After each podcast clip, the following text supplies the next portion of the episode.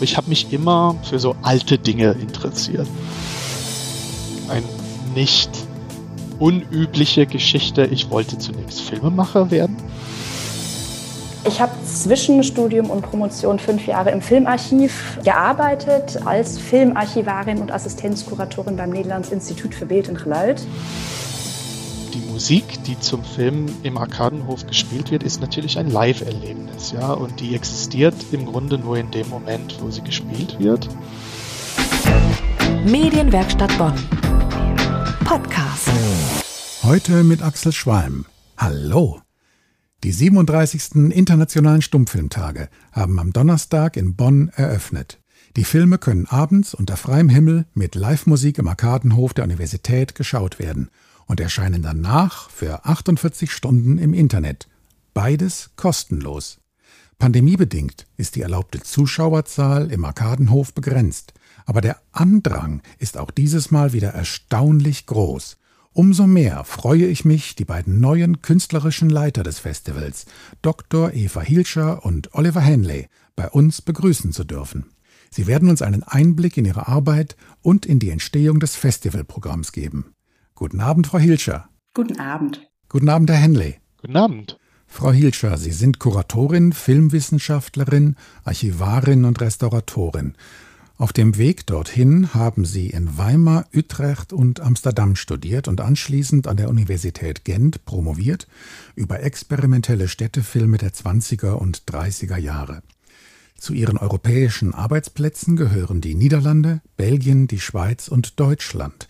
Das alles spricht für eine ungeheure Energie und Leidenschaft, besonders für den Stummfilm.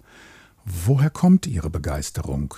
Ja, ich habe zwischen Studium und Promotion fünf Jahre im Filmarchiv gearbeitet, als Filmarchivarin und Assistenzkuratorin beim Nederlands Institut für Bild und Geluid und war dort insbesondere für die Konservierung und Digitalisierung der Nitro-Sammlung verantwortlich. Also das Filmerbe, grob gesagt, der ersten Hälfte des 20. Jahrhunderts und das umfasst ja eben auch die Stummfilmsammlung. Aber wenn Sie nach einer Art Initialmoment fragen, ja, habe ich so zwei Punkte, die mich wirklich zum Stummfilm gebracht haben. Das erste war im Studium in Weimar, ähm, habe ich durch Professor Frank Kessler, der dort als Gastdozent zu der Zeit war, in seinen Seminaren und Vorlesungen den Stummfilm kennen und lieben gelernt. Insbesondere auch das frühe Kino, also die Zeit noch vor dem Ersten Weltkrieg.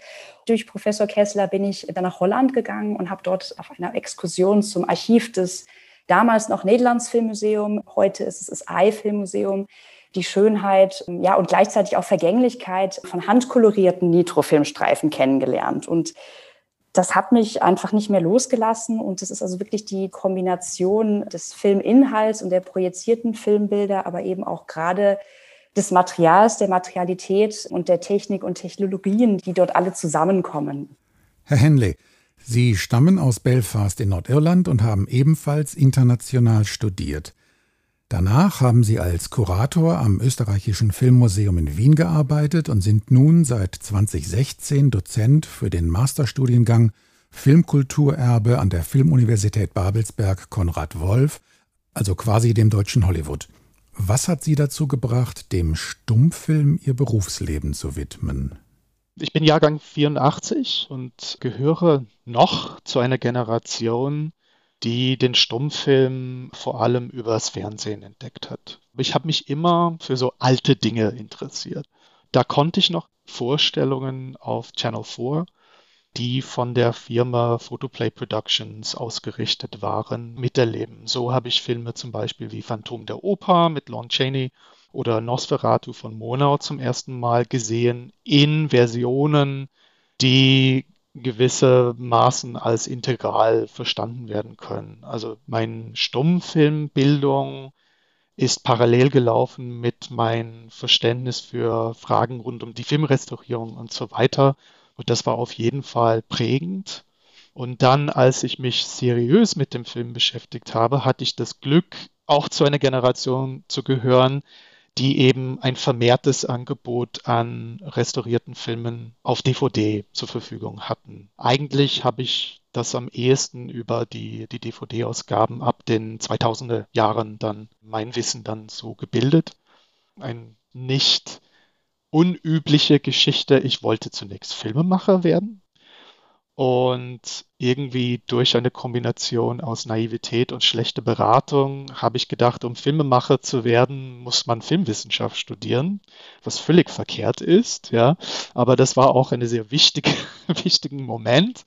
Da bin ich zunächst nach Canterbury in England gegangen, zu der University of Kent. Dort habe ich mein Bachelorstudium in Filmwissenschaft absolviert und so ein bisschen ähnlich wie bei Eva, da hatte ich eine Lehrerin, mit der ich mich sehr gut verstanden hatte, die sich auch für den Stummfilm interessiert hat und insbesondere für den deutschen Stummfilm, also für die Weimar-Klassiker und so weiter.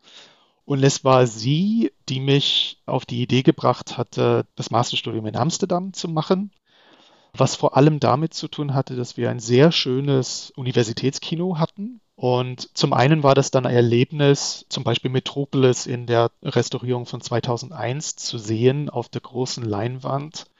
Zu einer Zeit, wo ich den Film schon kannte, aber durch die grottigste VHS-Kopien, die man sich vorstellen konnte. Also dieser Unterschied hat mich dann auch dazu gebracht, mich viel mehr in, in dem Bereich Archiv, Restaurierung, Rettung des Filmerbes zu agieren.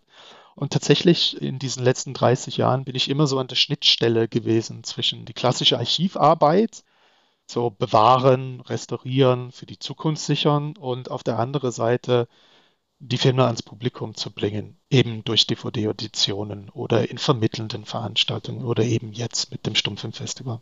Dann reden wir doch gleich im zweiten Teil darüber, wie Sie das Festivalprogramm machen. Die Bonner Stummfilmtage waren für die Zuschauerinnen und Zuschauer schon immer kostenlos, ganz im Gegensatz zur übrigen Eventbranche. Vielleicht hat das dazu beigetragen, dass sich hier in fast 40 Jahren ein großes und ganz besonders treues Publikum gebildet hat, das sogar bei Regen im offenen Arkadenhof sitzen bleibt, den Poncho überzieht und weiter den Film und die Live-Musik verfolgt. Womöglich hat der kostenlose Eintritt aber auch mitgeholfen, dass es dem Organisatorenteam rund um Sigrid Limprecht vom Bonner Förderverein Filmkultur gelungen ist, das Festival auch in Pandemiezeiten auf die Beine zu stellen. Denn mit den verringerten Zuschauerzahlen brechen hier keine Eintrittsgelder weg, da sich das Festival über Spenden, Sponsorengelder und staatliche Fördermittel finanziert. Auch wenn das wohl einmalige Angebot, die Filme aus dem Abendprogramm befristet im Internet zu streamen, zusätzliche finanzielle Mittel und Arbeit erfordert. Schauen wir uns also das Machen des Festivalprogramms mal genauer an. Herr Henley, die Filme kommen frisch restauriert aus internationalen Archiven und Filminstituten. Müssen Sie dann noch für Bonn speziell Hand anlegen? Ja, absolut. Ähm, die Filme, die wir zeigen, die stammen aus aller Welt. Und die Kopien, die man bekommt, da kann man nicht äh, automatisch davon ausgehen, dass die Kopie deutsche oder englische Untertitel hat. Das ist mit dem digitalen, manchmal hat man das Glück tatsächlich, dass auf dem vorführbaren Stück auch eine Untertitelspur liegt. Das ist aber nicht überall der Fall. Und wir haben alle möglichen Sprachen, äh, nicht nur Deutsch, Englisch, sondern auch Dänisch, Schwedisch, Tschechisch, äh, Russisch. Und da kann man nicht davon ausgehen, dass alle im Publikum die Filme verstehen, ohne diese Sprachen zu kennen. Und insofern müssen die alle untertitelt werden, wenn eben keine Untertitel bereits vorliegen. Und in Bonn gibt es eine Besonderheit, dass es keine Untertitel sind, sondern sogenannte Seitentitel. Das heißt, die Übersetzung wird neben dem Filmbild projiziert auf selbe Augenhöhe und nicht in dem unteren Bereich, was dann manchmal für viele ein Störfaktor sein, weil es ablenkt von dem, was in dem Bild passiert. Es werden durchaus einige Filme sein, die auf diese Weise aufbereitet werden müssen. Und besonders für Streaming-Programm, da müsste fast von jedem Film ein File erstellt werden, der genau die Spezifikationen entspricht. Und äh, was wir machen ist, dass die Musik, die zum Film im Arkadenhof gespielt wird, ist natürlich ein Live-Erlebnis, ja, und die existiert im Grunde nur in dem Moment, wo sie gespielt wird. Um das den Internetzuschauerinnen auch zu vermitteln, müssen die dann aufgezeichnet werden und mit dem Film kombiniert und dann so ins Netz präsentiert werden. Und das ist natürlich eine große Herausforderung für uns. Frau Hilscher, zusätzlich zum Abendprogramm der Filmaufführungen mit Live-Musik gibt es auch noch an den beiden Sonntagen die großen Themenvorträge von internationalen Fachleuten im LVR Landesmuseum. Wie sah und sieht Ihr Angebot da für heute und nächsten Sonntag aus? Genau, wir hatten ja heute schon zwei Vorträge von Oliver zusammen mit Anke Mebold zu den Restaurierungsarbeiten und der Produktionsgeschichte von unserem Film Die Jagd nach der Million die ja auch gestern auf dem Hof lief. Und da gibt es eben diese sehr interessante Geschichte ja auch. Es ist sowohl ein Stummfilm als eben auch ein Tonfilm weil es für den internationalen Markt eine Aufzeichnung auf Schallplatten gab, diesen Vortrag zu diesen verschiedenen Aspekten und gerade der Restaurierungsarbeit, eben auch dieser Tonebene, den hatten wir schon heute. Und der zweite Vortrag von Andreas Thein über den Actionfilm-Regisseur und auch Actionfilm-Held Harry Piel. Harry Piel, der ja gebürtiger Düsseldorfer war und auch einen ganz ganz interessantes und umfangreiches Werk hinterlassen hat. Aber durch die fehlende Teile ist, ist da eben einfach ja etwas verloren gegangen und äh, und wie gesagt wir wir können es in Kombination mit mit einer ausführlicheren Einführung können wir es zeigen und äh, das zweite Event, was wir nächste Woche auch noch haben werden, ist eine digitale Veranstaltung. Das Ganze steht unter dem Titel Finding an Audience for Silent Film Heritage Today. Frau Dr. Hielscher, Herr Henley, ich danke Ihnen ganz herzlich für das Gespräch. Vielen Dank. Vielen Dank. Und weil wir eben davon gesprochen haben, möchte ich die Gelegenheit beim Schopfe packen und ein paar Takte aus der Musik zu Die Jagd nach der Million von den restaurierten Schellackplatten spielen. Eine Aufnahme von 1930 mit freundlicher Genehmigung des Dänischen Filminstituts und des DFF in Frankfurt.